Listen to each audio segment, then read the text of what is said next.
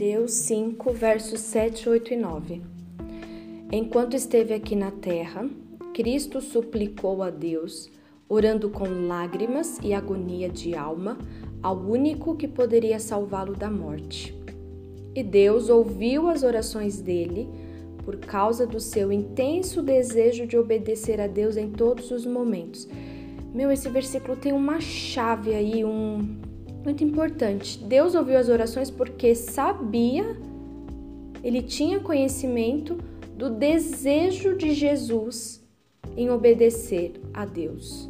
Então Deus ouviu as orações de Jesus por causa do intenso desejo que Jesus tinha de obedecer ao seu Pai em todo momento, nos momentos favoráveis e também desfavoráveis.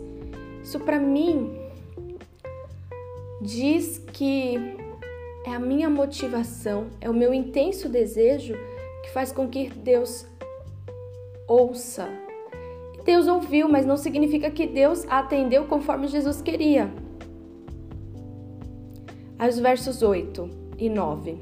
E embora Jesus fosse o Filho de Deus, teve de aprender por experiência própria o que era obedecer por meio daquilo que sofreu.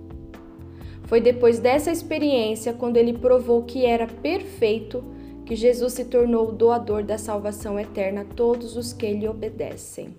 Uau!